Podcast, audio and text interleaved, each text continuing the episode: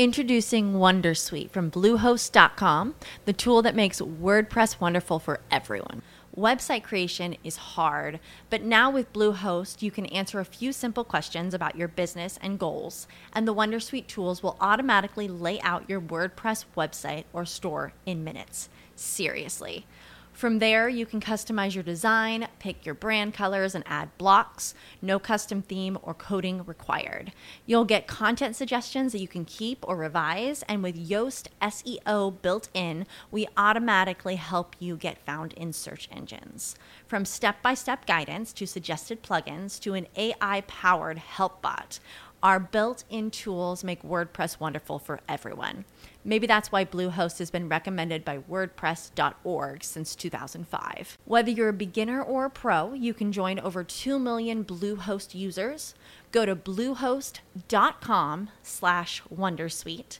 That's bluehost.com slash Wondersuite. Como nuevo cliente de Western Union, puedes disfrutar de una tarifa de envío de 0 dólares en tu primera transferencia internacional de dinero en línea. Envía dinero a los tuyos en casa de manera rápida, fácil y conveniente. Visita westernunion.com o descarga nuestra app hoy mismo y tu primera tarifa de envío corre por nuestra cuenta. Aplican ganancias por cambio de moneda. No disponible para tarjetas de crédito y envíos a Cuba. Servicios proporcionados por Western Union Financial Services Inc. NMLS 906983 o Western Union International Services LLS NMLS 9069 985. Estás a punto de escuchar tu podcast favorito conducido de forma diferente. Conocerás un podcast nuevo y este mismo podcast con otras voces. Esto es un intercambio. Esto es el Interpodcast 2016.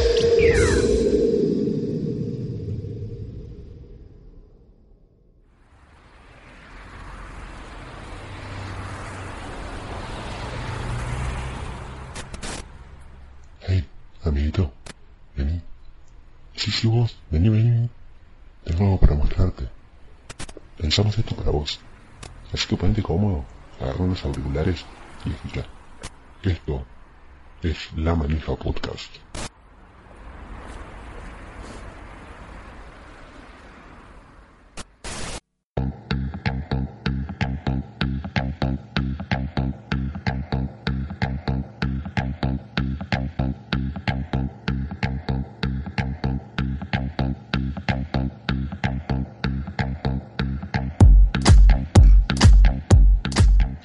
Oyentes, ¿cómo están? Somos La Manija Podcast, de vuelta otra vez en la radio desde la otra Palermo. Soy Julieta y conmigo está Javi. Hola Juli, ¿cómo estás? Bien, por suerte bien, con un problema de garganta, pero nada más. Es, sí, te, tenés la voz un poco distinto, Juli. ¿Te pasó algo? Este, no sé, tuviste. De gritar en la cancha de gritar en la cancha. Estabas re manija en la cancha y gritaste re manija en la cancha. Y te quedó así la voz. Bueno, está bien, Juli, pero tenés que cuidarte más. Esta es la Manija Podcast. ¿Por qué? Porque no vamos manija, por eso elegimos ese nombre. Y hoy Juaco no está con nosotros. Se fue a ver a Radiohead a La Plata. Qué traidor.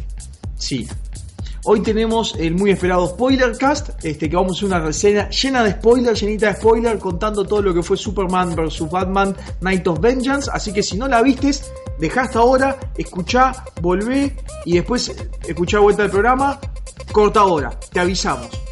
No seas boludo. están avisados, Juli. Ya está, ya está, la gente está avisada. Vamos a decir cosas fuertes, prepárense para la polémica sin vueltas, no más. Empecemos por esta película súper arriesgada con Nicolas Cage, que se sacó las ganas de hacer de Superman, Brandon Ruth, que vuelve a DC como Batman, y Woody Allen, que se mete en el universo de superhéroes eh, con esta película.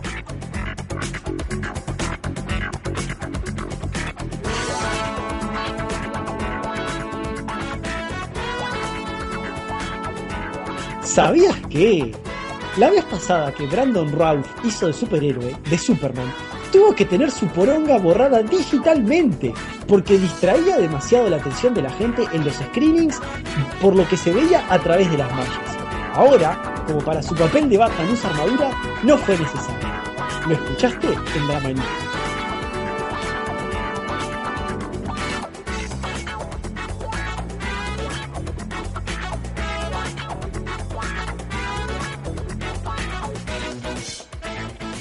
¿Por dónde te parece empezar? Porque no es una película fácil. Empezamos por los actores, ¿te parece, Juli? Sí, que ya desde hace tiempo, antes que se supiera de la película, ya se estaba Yo- criticando el casting. Que fue muy controversial, ¿no? Más que nada por Batman. Dijeron, no puede funcionar como Batman. Eh, yo digo- Bueno, sí. ¿Por qué Brandon Ruth no puede ser Batman? Si se Bueno, porque- parecen, ya estuvo en DC, puede volver. Porque bueno, porque ya había sido Superman, ¿no? Digo, eh, fíjate que, o sea, los antecedentes de regreso, este, hay un solo antecedente de haber hecho un papel de superhéroe y después haber vuelto, que fue el, es el antecedente de Chris Evans, ¿no? Que, que, bueno, pasó un papel nefasto, bueno, a, digamos como antorcha humana, a otro papel nefasto como este Iron Fist. Este, así que, digo, este, bueno, en este caso, digamos, no, no hay mucho buen antecedente, entonces por eso se, se dudaba mucho de, se dudaba mucho de Brandon Routh. Este, yo en, en realidad, a mí lo que más me impactó, o sea, cuando recién hicieron el anuncio, ¿no? Cuando anunciaron el cast de la película, fue el tema de Nicolas Cage. O sea, que Nicolas Cage realmente pudiera haber, esto, a- haber hecho, digamos, por fin el papel de Superman, más después de lo que fue el documental de Superman Lives, ¿no? Y ver todo lo que fue, todo aquello que quiso hacer Tim Burton. Este, no sé qué te, no sé qué te pareció Nicolas Cage en, en su rol de Superman, que fue lo que más me chocó. A mí me pareció lo que me imaginaba. Y claro que después de haber visto la película de The Death of Superman Lives de John Snap y decir, wow, mirá lo que podría haber sido esta película, es claro que la gente lo quiso por eso. Y fue una buena decisión. Y ahora capaz que Nicolas Cage hasta genera suficiente plata para poder pagar todo lo que debe. Me Tal parece vez. buenísimo. Sí, eso, eso, la, eso la verdad que sí, por un lado es buenísimo. Por otro lado, yo creo que a mí me convenció bastante. Yo igual creo que hay un tema que, que me parece fundamental, digamos, por lo cual pudieron hacer esto realidad, es por, por los avances en tecnología CGI con el cual pudieron hacer ese pelo largo de Superman como que, que ondeara tanto y que fuera tan móvil que, que creo que Nicolas Cage era lo que quería. A mí no, no me convence, porque pensé que tiene muchas entradas Nicolas Cage, ¿no? Entonces como que no, no le estaría quedando ese pelo, pero bueno, yo entiendo que, que- que- y- y- yo entiendo que nada, que era, era, era la visión que tenían de ese Superman y la visión de Nicolas Cage, y bueno, por eso tiene ese traje todo con, con esos, viste, Esa- con eso que parecen mangueras de luces. Sí, la pero verdad, esta vez el traje CGI quedó bien. No fue como en la película de hace años de Green Arrow, que quedó mal, que a Stephen Amell hizo Claro. este traje todo en 3D que quedó espantoso. Claro, que era solo, era, era la cara de este Stephen Ryan Amell. Ah, Stephen Amell, perdóname, flotando en el, sí, me confundí, tuve un Claro. pozo, flotando en el aire, ¿no? Era la cara de él flotando en el aire. Así que, así que bueno, este, en, en este caso, la verdad que sí, eso estuvo igual las mangueras esas de luces a mí no me terminan de convencer, pero bueno, este, digo nada, creo que, le dan. creo creo que, sí, creo que con todo no, no estuvo mal. Digo, he visto. A mí el casting visto me encantó. Todo. Bien. Quería to- ¿Qué- Hasta me gustó Robert De Niro haciendo del ex Luthor. Yo creo que tiene pila de, de corazón y, y tiene su fuerza. Si no le ves la fuerza a De Niro haciendo del ex Luthor, es no sé, como ser hincha de boca y decir que Palermo no pone cuando juega. Es lo mismo. Me parece bien. Hablemos de Luthor. ¿Qué te pareció De Niro haciendo de Luthor? Yo creo que es el Luthor que precisábamos. La escena de la fiesta, por ejemplo, donde Bruce Wayne y Clark Kent se encuentran, es maravillosa. La charla es como hit de Michael Mann, solo que De Niro suma más. Es como hit de Michael Mann, pero con De Niro dos veces con De Niro. Pa, Lo cual pa, pa. mejora mucho la situación. Pa, te fu- te- te- me parece que te fuiste un poco al diablo. Pero bueno, dale, dale, se- seguite, seguite, no te quiero interrumpir. Es buenísimo porque Wayne y Clark Kent se hablan constantemente con indirectas y bueno, Clark Kent es como que dice, el murciélago de Gotham es una amenaza y Wayne dice que podrían ser amigos. Este, inclusive De Niro haciendo todo el tiempo esta cosa de decir Are you talking to me? y haciendo estos chistes que en un principio parece que estuvieran sacados de contexto totalmente, especialmente cuando habla con aceite, eh, acento italiano, dice Ah, forget about that. Y no sabes realmente si es Robert De Niro o un mal imitador de Joe Pesci en Goodfellas. Yo digo, es una buena construcción, quedó bien, es como ver los palomos de Animaniacs adentro de una película de Superman vs. Batman.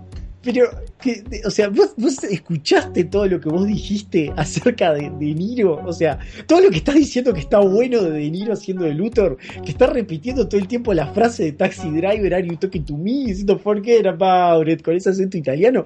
Yo, pa- para mí es un desastre. O sea, a ver, De Niro hace años que está en piloto automático, que el tipo se puso en piloto automático y hace los mismos papeles una y otra vez y viene robando la plata este, desde hace años. ¿Vos ¿Viste la cara de aburrimiento? Vos la escena, o sea, estabas planteando que te, te había gustado mucho la escena, esa con, con esa, ese enfrentamiento entre, entre Bruce Wayne y Clark Kent, así como que hablan, ¿no? este, la, la cara de aburrimiento de De Niro en esa escena. O sea, como, tipo, onda, fa, sí, ¿cuándo, cuándo me voy a casa, a- no sé, a, a- a mirar Netflix? Porque esto, esto me aburre. ¿Vos viste la película que estaba De Niro con Stallone? Que, que peleaban, que, que, era- que eran boxeadores, que era como Rocky contra Toro Salvaje. Match. Grudge Match, esa, Grudge. bueno, es, es esa cara de embole, es la misma cara de aburrimiento. Yo creo que habría que hacer un Kickstarter para pagarle a De Niro una buena cantidad de plata y que deje de laburar en estas cosas. Porque, o sea, ya está, no precisamos más De Niro en piloto automático y menos arruinando a Lex Luthor, menos arruinando a Lex Luthor. Yo, la- o sea, no- digo, no, es, esta decisión del cast, digo, cuando recién apareció podía decir sí, Lex Luthor como De Niro sí, ya estuvo Marlon Brando en, Batman, en Superman anteriormente, este, De Niro puede poner una presencia, bueno, tengo que decir, hizo la misma porquería que viene haciendo desde hace años. Opiniones, para mí está bien. Para mí, Luthor cierra bien. El plan de De Niro para comprar la fortaleza de la soledad a través de negocio de bienes raíces es genial y, y funciona en la trama. Y además es un guiño a lo que es el Lex Luthor de Jim Hackman y el Luthor de Superman post-crisis. Para mí es genial. Pero es una mezcla de todo, es un cóctel. Metiste a todos los Luthor y los coctelizaste y, y metiste, como dijiste, a Joe Pesci y a los palomos Animaniacs. Y eso es algo bueno. En las navajas suizas funciona bárbaro. No veo por qué no puede funcionar con Lex Luthor. Me encanta, Bueno. es la amalgama perfecta. Bueno, científico, millonario, gángster italiano, operador de bienes raíces, Jim Hackman es la combinación ideal. bueno, ¿y qué te parece si hablamos un poco de Batman? Me encantó Batman. Bueno, Brandon Routh como Batman me pareció muy bien. Este, bueno, demostrando que, lo que lo que estaba diciendo hace un rato, ¿no? Que a pesar de haber fallado en esa primera interpretación, en una segunda puede pegarle y dar con la talla. Es mejor que Val Kilmer, es mejor que George Clooney, es mejor que Adam West. Y ta, pará por ahí. Pero lo que tengo que decir es la capa hecha digitalmente es la mejor capa que hemos visto en un Batman. Me encantó el traje, me encantó la armadura, me encantó que se parezca a Dark Knight Returns, todo eso, o sea, el aspecto de Batman me encantó. Este, creo que tenemos que ver más que él. Creo que estaría bueno ver este, otra, otra película con- de Batman con Brandon Routh y, y ver a ver en qué dirección lleva esto, ¿no? A mí me encantó Brandon Routh porque se ve súper bien cuando está entrenando y haciendo este CrossFit y P90X. Eh, vos Sí. sabés que yo estudio periodismo, pero eh, también hago ejercicio y soy fanática del método P90X de detención y Brandon Routh te das cuenta que está eh, prácticamente esculpido. Así. Bien, ¿No, estaría pago, no, no estaría pago ese segmento?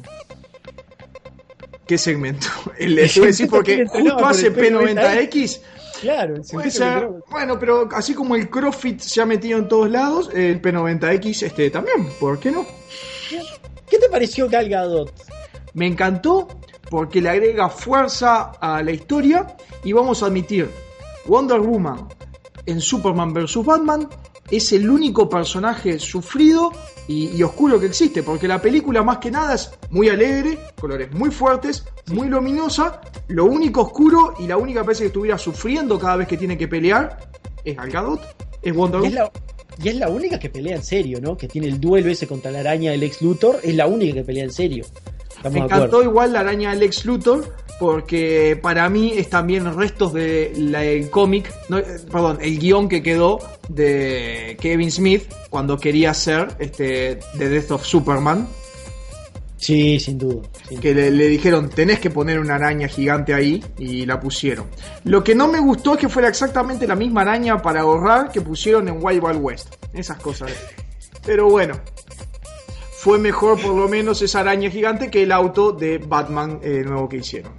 Con todo, hay que reconocer que a pesar de que sea la araña de Wild Wild West, y, o sea, digo, a ver, no está bueno, no me parece que está bueno que hayan reflotado la idea de Superman Lives, o sea, yo entiendo que vos, Juli, estás copada porque te parece que es un guiño a eso. Yo creo que habría estado bueno hacer algo nuevo, ¿tá? o sea, cuando, cuando vi Superman Lives ya la idea de la araña no me pareció brillante.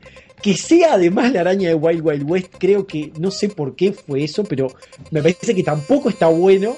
Ahora, la pelea en sí, la pelea está buena y es la única pelea que yo encontré en la película que esté, este, que esté definitivamente buena. O sea, Nicolas Cage por fin pudo pelear contra esa araña, porque yo me imagino que de no haber hecho Superman League dijo, vos quiero pelear contra la araña, que peleó contra la araña por fin, aunque bueno, no le pegó mucho porque como recordarás, se pasa salvando gente, Superman que va cayendo de los edificios, que va destruyendo la araña, en sí no combaten mucho. Y, bueno, creo que está bien la explicación que en lugar de ser Brainiac, que es Luthor este, construye la araña con la tecnología kryptoniana que obtiene de la fortaleza de la soledad. Entonces, este, entonces con eso arma la super araña y con eso empieza a destruir la ciudad, ¿no? Ahí está el luto científico de nuevo, que vos decías que era una amalgama que estaba mal. No. Me hubiera gustado mucho más ver pelear a Batman y Superman contra la araña de Luthor. Pero bueno. Sí, claro, yo lo que vi es que Woody Allen estaba como muy preocupado por enfatizar que nadie estaba muriendo, entonces por eso es que ellos no pelean tanto, tipo, están todo el tiempo tratando de rescatar gente, Superman rescata uno volando, acuérdate que Batman encuentra ese auto con una cama elástica móvil, que de vuelta no sé dónde sacaron esa idea de los Simpson, de Homero cuando tenía la cama elástica, o sea, no sé dónde inventaron eso, este, y está todo el tiempo salvando gente, está todo el tiempo preocupado por Woody Allen por mostrar que Superman y Batman nada, salvan a todo el mundo y no, y no muere nadie. Bueno, eso es culpa por gente como vos que criticaron la película anterior de Green Lantern de Christopher Nolan porque moría mucha gente. Y bueno, pero es que sí, porque en una Green Lantern decía, ay, no sé qué, y tiraba un rayo y destruía un planeta entero. Y toda esa gente que, que moría, no, o sea, te digo, Green Lantern no mata gente. ¿Cómo puede morir gente de, esa forma? Este, yo igual creo que esto fue una exageración, ¿no? Podían haber, por ejemplo, como los viejos, los viejos dibujos, ¿te acordás que, que este, no sé, de repente en G.I. Show destruyeron un avión y siempre se tiraban en paracaídas, ¿no? Entonces, algo así, pero hecho que la gente cayera. Como los magníficos, que se disparaban claro. entre ellos hasta que se acorralaban y después se quedaban sin balas y tal. Y después se quedaban sin balas. Entonces, podían haber hecho, por ejemplo, que la gente caía de los edificios, pero ya de por sí tenía, este, tenía un paracaídas. Este, pero bueno, está, por suerte, para el que no nos moramos del aburrimiento, ahí es donde entra Gal Gadot peleando contra la araña y a mí me encantó, no sé a vos. Sí, a mí me gustó, como te digo, es lo más oscuro de la película, es la única que se preocupa y sufre en esta pelea, porque mientras tanto Batman está por ahí salvando gente con la cama elástica móvil que había atado al Batimóvil. Sí. La escena está muy bien, pero me da muchas más ganas de ver a Wonder Woman. Aunque Superman y Batman no peleen, todo lo que hacen para salvar la gente está bueno. Esa es la verdadera actitud de un héroe, salvar gente, salvar y no destruir. Ahora, todo bien con la pelea de la araña, pero primero, Luthor, ¿cómo consigue Luthor la fortaleza de la soledad? Con un, haciendo un negocio de bienes raíces. O sea, fíjate que Luthor invierte ahí en unas tierras, no sé, compra, no entendí bien porque esa parte es súper confusa. No sé si te pasó, que yo me quedé muy confundido, pero una película de Es un guiño a, Batman, a Superman 1 y a Superman Returns. Perdón, bueno, Superman Lives con Brandon Ruth justamente con Brandon Ruth. Este, bueno, yo digo la verdad, es una película que dura 1 hora 20. Me parece que para tener una película de 1 hora 20, una escena de 2 o 3 minutos, haciendo Lex Luthor haciendo negocios, ahí que lo ves, comprá, vendé, todo, no sé qué, todo para hacer un negocio de bienes raíces donde termina comprando la tierra de la fortaleza de la soledad. A mí me pareció un disparate. Francamente me pareció un disparate y no entiendo cómo Superman agarró ese plan. Tipo, cómo, cómo, cómo firmó ese, ese, ese, ese, acuerdo con el escribano, con todo, adelante de Luthor. Yo no entiendo cómo hicieron esa escena, no entiendo cómo hicieron lo del escribano, no entiendo cómo hicieron lo de la venta. Ya sé lo que te, me hace decir. Ah, mira, la, mira la producer, Producer's Cut, que dura 3 horas 20, que ya dijo Warner que va a sacar. Que ahí sí. seguramente está todo mejor explicado. Que, que, dije, pero además prometieron que iban a poner todas las escenas del juicio. ¿Vos, vos te, te, te, enteraste de lo de las escenas del juicio? No, no. Después te cuento, si querés lo hablamos después. Después te voy a contar de las escenas del juicio. Van a poner todas las escenas de la corte. Porque, porque, ¿Por qué la película se llama Superman v Batman? Y no Versus. Porque es la forma en la cual se designan los casos legales. Entonces hay un caso legal en la película que después lo cortaron. Porque los screenings decían, no, esto no, no va a funcionar, que haya una escena de una corte. Parece que de las 3 horas 20 son, son como una hora y media de, de, de corte. Y sí, si la película dura una hora 20 nada más. Pero es bueno, un buen largo, una hora 20 para una película. A mí me gusta. Para mí, bueno, voy a volver al tema de Luthor y su araña, ¿está? Entonces él, este, entonces él compró la fortaleza de la soledad y entonces encuentra ahí, este, toda la tecnología kryptoniana con la cual termina construyendo la araña. Eso es una pata de un plan. La otra pata es la pata de por qué entendemos que él está detrás de toda esta pelea entre, Superman y Batman y a mí, digo la verdad, me pareció innecesario. Superman y Batman peleaban solos de cualquier forma por cómo está todo el contexto de la película. Y si vos agarrás el guion, y esto es la prueba de que es un mal guion, vos agarrás el guion y sacás a Luthor de la película, la película funciona igual. Bueno, pero lo que pasa es que una película así tenés que tener un villano de calibre. O dos, no puedes agregar en una película, por ejemplo, si esta película hubieras agregado a Doomsday, quedaba mal. Solo Luthor claro. funciona, pero tenés con, que tener un con villano Doomsday de calibre. Sería, claro, con Doomsday hubiera sido una porquería total. O sea, una película de superhéroes donde vos metas a, a Luthor y a Doomsday es una porquería. Ya está Es pasando demasiado. demasiado. como Superman 3, que acordate que estaba, eh, perdón, Spider-Man 3, que acordate que estaba Sandman, Venom, Carnage, Vulture, Rhino, estaban todos esos. ¿Cómo que Kraven el cazador, estaba Morbius? ¿Cómo va a funcionar una película con siete villanos? No tiene ningún sentido. No, y más retraer la historia de Vulture saliendo con la tía May era demasiado. Ya era demasiado. Esa trama, no, no. Sí, ya era demasiado, ya era demasiado, sí, ya era demasiado. A ver, Este- pero la historia no es tan compleja, es Batman ve el uniforme que dice Forget about it.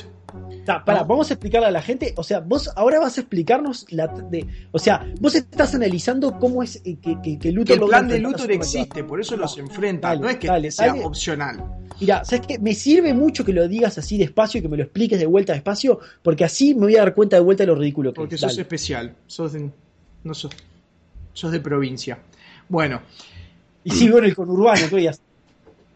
Batman ve el uniforme que dice Forget about it y lo tiene en display en la baticueva. Ajá. Hasta te muestran que lo roba del medio en la noche del cementerio con, con mucha torpeza, en esa escena muy este, a lo Woody Allen, Sí, eh, eh, que eh, está sí, bueno. Esa escena es graciosa. Esa escena hay que reconocer que es graciosa. Esa escena Es está- parecida está- a El Dormilón cuando se lleva la verdura gigante, ¿te acordás? Que Claro, es muy, sí, es muy parecida a esa escena. Sí, muy parecida a esa Es- escena. Es- te diría que es, es- es una copia, nada más que en vez de llevar una banana gigante, lleva el traje de Robin. El, el- el traje de Robin. Ahí.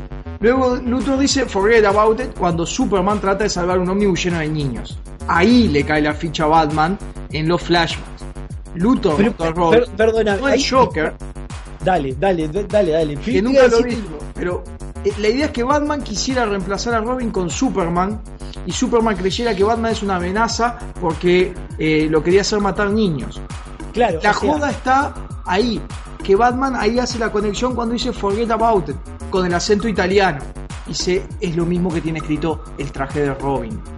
Entonces Luthor mató a Robin. Pero, o sea, o sea, claro, eso está. Yo entiendo el truco que usaron con la película que dijeron, ok, vos ves la escena al principio, esa escena que, que digo, la hacen, este, Que ¿no? matan a Robin, sí. con, con Sounds of Silence de fondo, ¿no? Que la usan en toda la película. Tienen una canción licenciaron que fue Sounds of Silence, la pusieron en toda la película. Sounds of Silence, ¿no? Ahí de Simon and Garfunkel está sentado Robin en la silla y vos ves que ahí el, que ves que alguien, una figura que vos pensás que es el Joker, porque es lo que es la historia, ¿no? Que le está pegando con una hasta que lo mata Robin. Y- pero nunca ves quién es, ¿no? Todo con esos cuadros, con esos, este, como con ese recortado rojo y negro, ¿no? A mí me, me- me gustó la escena, digo, creo que estéticamente está muy bien, aunque es una escena horrible, porque vos ves como a Robin lo, lo destroza. Si ves como a Jeffrey Dean Morgan le rompen la cabeza. Eso, ¿qué, este, qué te pareció Jeffrey Dean Morgan como Robin? A mí, para mí es un disparate, pero Y no un sé. poquito grande está, ¿no? Por Pero eso está, está viejo y está viejo y grande. O sea, ¿por qué lo eligieron? Sé que tiene el, tendrá el tipo una especie de contrato que de película de DC que haya, él tiene sí, que aparecer. que en todas las películas de DC él tiene que aparecer al principio. Capaz que es eso. Capaz que es eso, sí, capaz que es eso. Este, acuérdate, apareció en Watchmen, apareció en Green Arrow, ¿no? Apareció en toda la, en la trilogía Green Arrow de Nolan y ahora en esto. Mm. Este, bueno, entonces, este, entonces ahí le, lo, le- le- le- digamos, lo, lo- lo deshace con, con- con la palanqueta y entonces este, ahí, claro, pero vos fíjate que ahí tiene el flashback este, Batman donde va recordando todo eso y ahí él hace la colección. En realidad el que mató a Robin no fue el Joker, sino que fue Luthor. Y tío, te lo tienen que explicar con un flashback, si no, no lo entendés. Es el mucho flashback la película. Es un recurso que tiene Woody Allen para mí y usa bien el asunto de los flashbacks. Tanto en flashback como en sueños. Es como Inception, pero mucho mejor. Como Inception, pero mucho mejor. Este, Claro. Inception fue una gran película de Woody Allen. Yo creo que fue una gran película de Woody Allen, pero la verdad no, no, no, no, no, no sé. Acá la verdad que el flashback me parece que hay, hay un abuso muy importante. Bueno, A mí me gusta porque te deja pila de cosas ahí como para que la gente que le interesa agarra esos flashbacks y dice, ah, mirá los guiños que hay. No Pero- solo es, este, ¿cómo es? A murder in the family, un asesinato, en la- una muerte en la familia. Introducing Wondersuite from Bluehost.com, the tool that makes WordPress wonderful for everyone. Website creation is hard, but now with Bluehost, you can answer a few simple questions about your business and goals, and the Wondersuite tools will automatically lay out your WordPress website or store in minutes. Seriously. From there, you can customize your design, pick your brand colors, and add blocks. No custom theme or coding required. You'll get content suggestions that you can keep or revise, and with Yoast SEO built in, we automatically help you get found in search engines. From step by step guidance to suggested plugins to an AI powered help bot, our built in tools make WordPress wonderful for everyone. Maybe that's why Bluehost has been recommended by WordPress.org since 2005. Whether you're a beginner or a pro, you can join over 2 million Bluehost users. Go to bluehost.com slash wondersuite. That's bluehost.com slash wondersuite. Cuando el Joker le rompe la cabeza a Dean Morgan, sí. que para mí siempre fue un Robert Downey Jr. gordito, haciendo de Robin Zafa, este, porque de todas maneras pesa menos que Ward, eh, que Burt Ward en, Robin la serie. Estaba un poco gordo sobre el final de Robin la, de Robin la serie Burt Ward. Estaba un poco Eh, gordo. por favor, le tuvieron que poner XL las medias cancan arriba del el slip ese que tenía. Sí. Este, ahora, ahora me vienen dos temas a la cabeza. Uno ir a los flashbacks y otro ir a los slips, porque me gustó mucho toda la parte de Alfred en Zunga y creo que se vincula.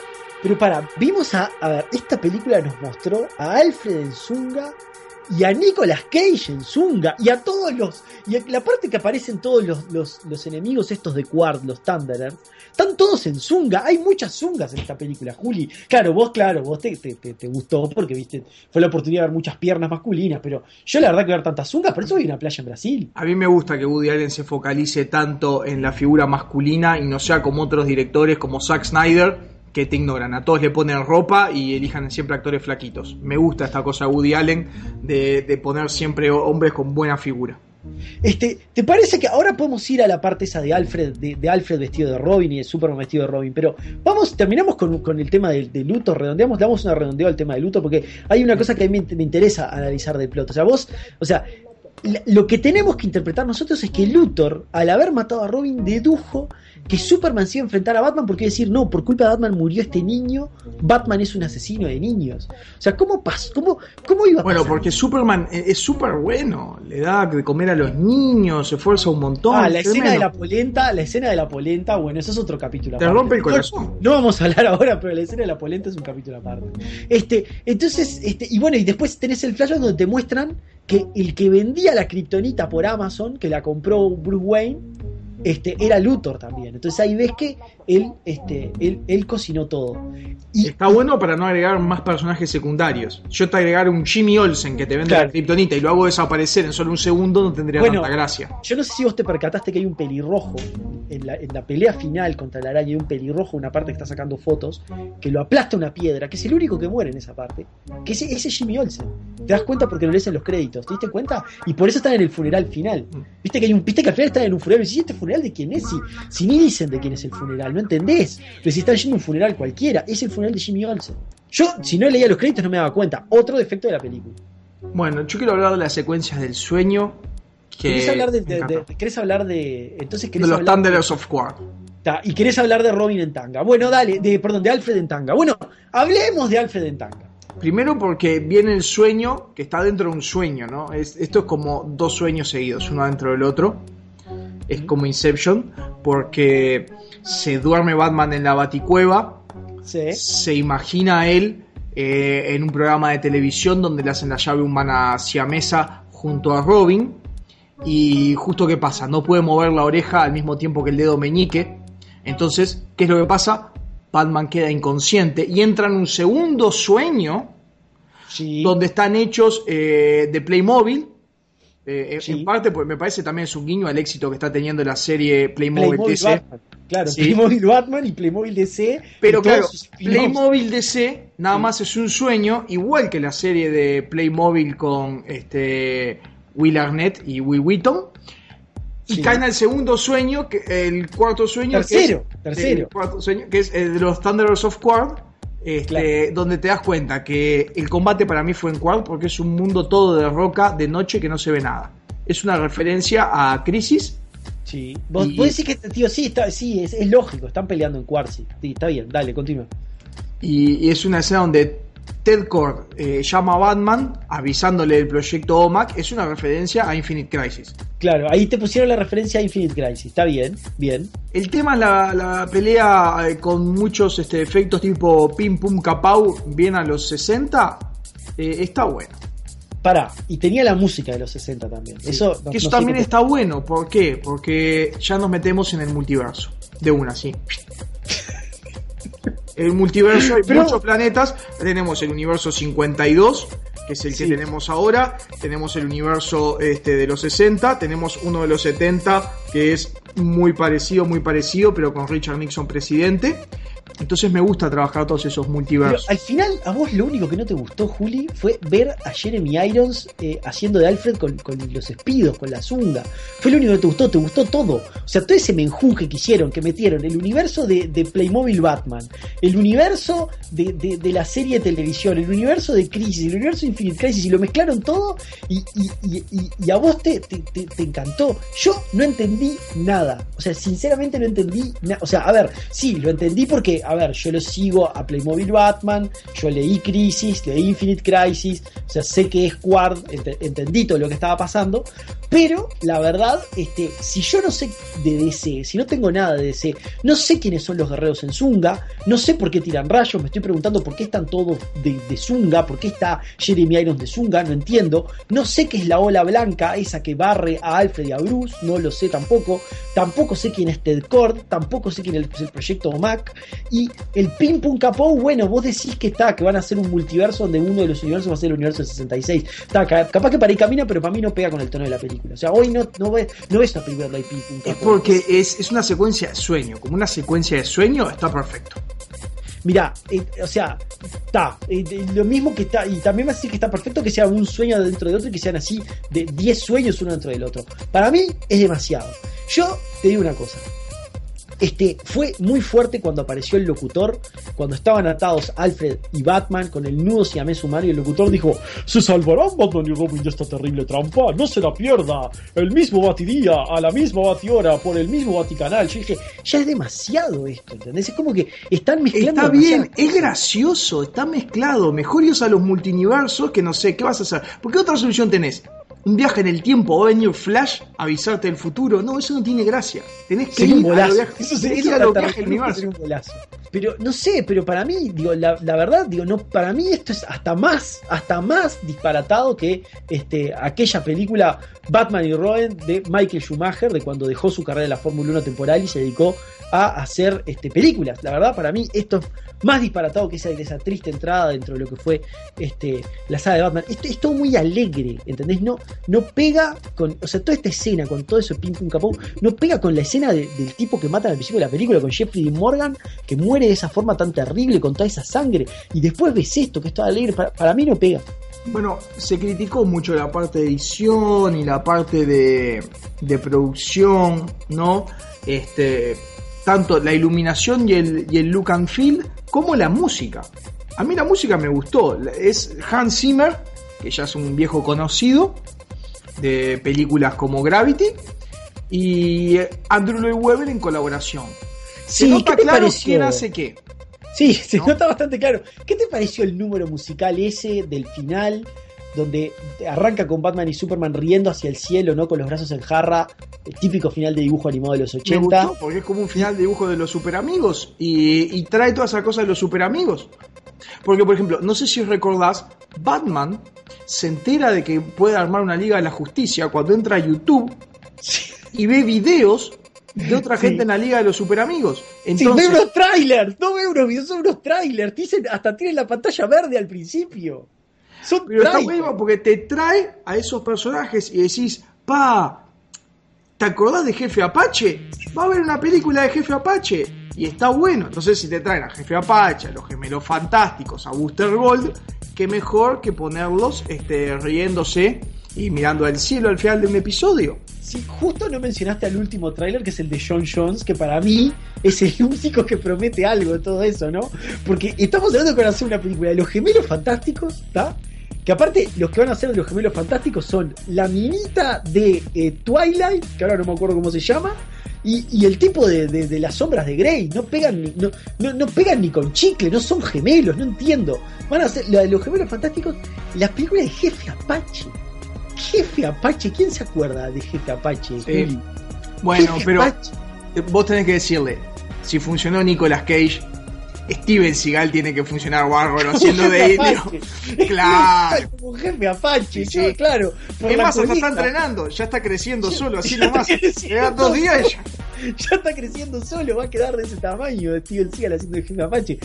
Y, y, ta, y Booster Gold, está Brandon de Beverly Hills haciendo de Booster Gold, la verdad están, están levantando cada fiambre acá, pero bueno, Booster Gold, no sé, esa- capaz que puede, puede ser que ande un poco más, pero jefe Apache, más, jefe Apache es muy este, es como muy, muy racista en esa eh, digamos, para los estándares modernos, ¿no? O sea, todos los estereotipos del típico indio, hasta tiene la plumita esa, tiene la plumita. Este, bueno, está, pero volviendo al tema de No Seattle. sé, por eso, por alguna razón, este, tú sabes que van a poner a Toro sentado en el billete de 20 dólares, pueden hacer una película de Jefe Apache. Sí, es así, es la, la culpa, la culpa. Bueno, volvamos a, a la escena del, del cierre final. Después de que se ríen en jarra, hacen un número musical que es claro, que es el, el- el tema que escribió Andrew Lloyd Webber para, para esta película, ¿no? Porque el soundtrack es compartido, es mitad Hans Zimmer, mitad Andrew Lloyd Webber, y, este, y que está interpretado por Antonio Banderas y Madonna en lo que vos vas a decir que claramente es un guiño a Evita. Sí, me encantó el guiño, además la secuencia Superman vs. Batman a través de la canción You're a man, you're a super, you're a bat and you're butter. Me es una gran línea. Me, me gustó cómo quedó todo.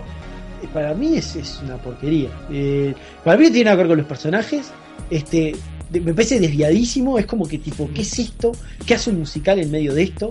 Este, yo entiendo que quisieron hacer algo más alegre que Marvel. Dijeron, ok, Marvel es alegre, nosotros tenemos que ser más alegres que Marvel. Porque van- ¿qué van a hacer? ¿Van a hacer una película más oscura? Para mí es un guiño a los mercados asiáticos si quieren llegar a India. A India, quieren dar un ser. final, un guiño Sí, y se ponen bien Bollywood.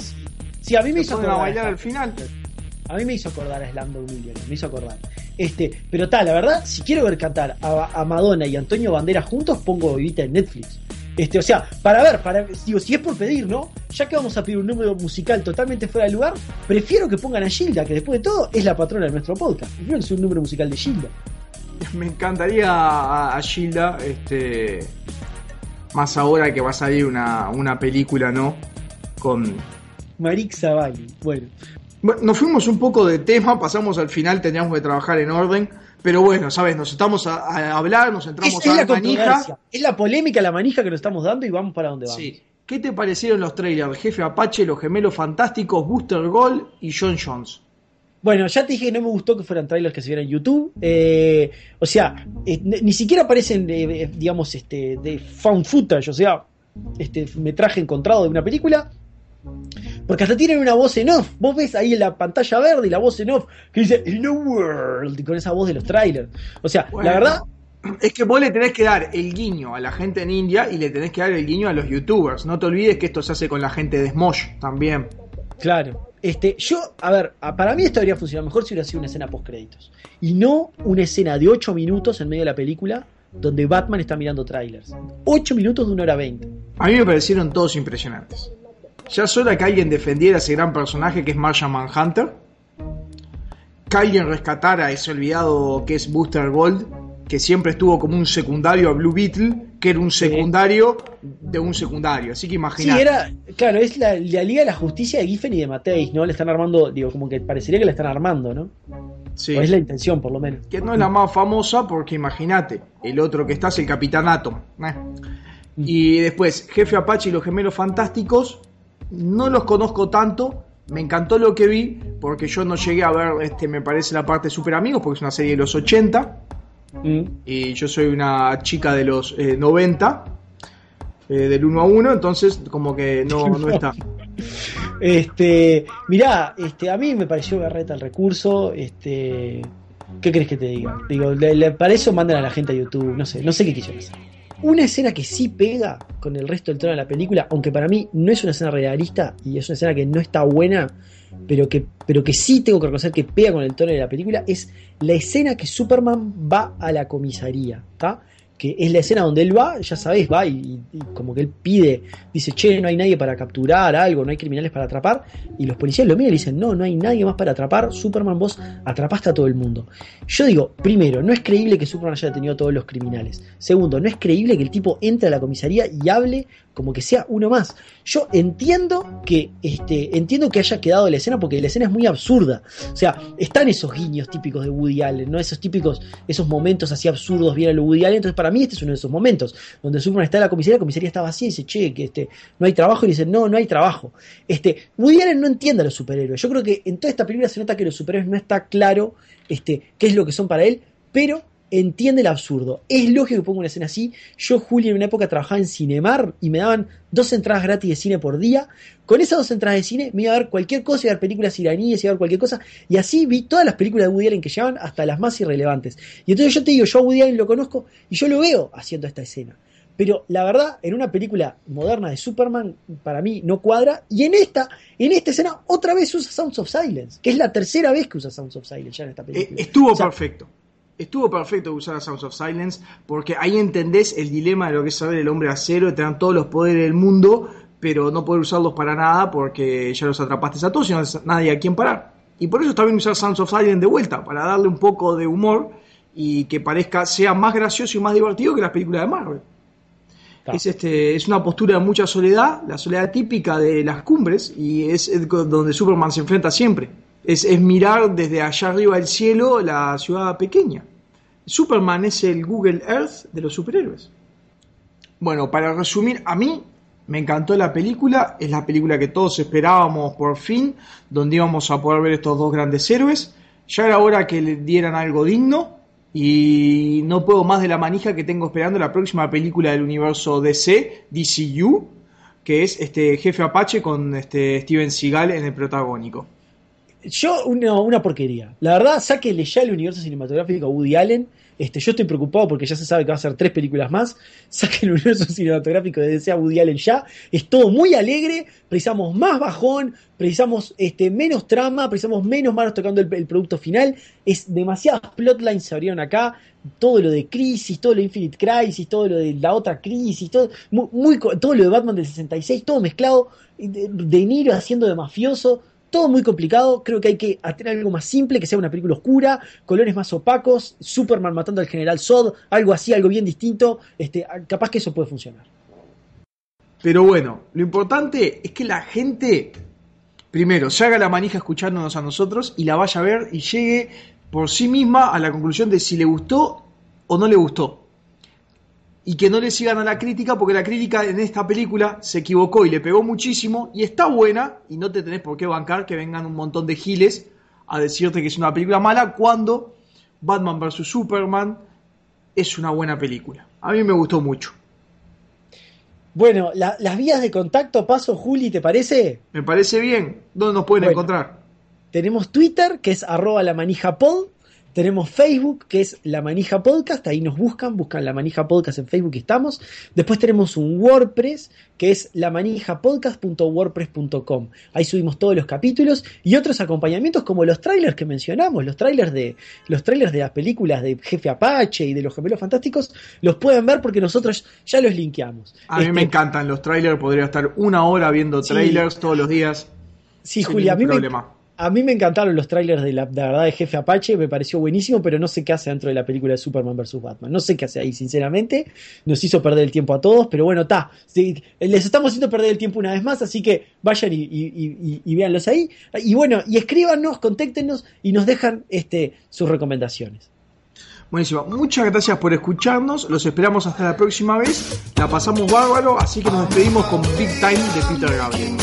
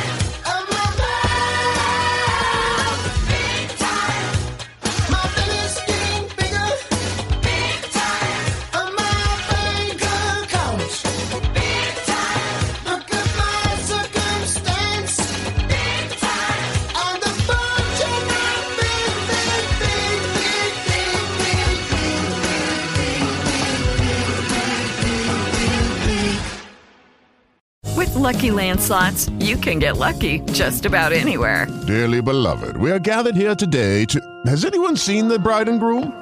Sorry, sorry, we're here. We were getting lucky in the limo and we lost track of time. No, Lucky Land Casino, with cash prizes that add up quicker than a guest registry. In that case, I pronounce you lucky. Play for free at LuckyLandSlots.com. Daily bonuses are waiting. No purchase necessary. Void where prohibited by law. 18 plus. Terms and conditions apply. See website for details. It is Ryan here, and I have a question for you. What do you do when you win? Like, are you a fist pumper?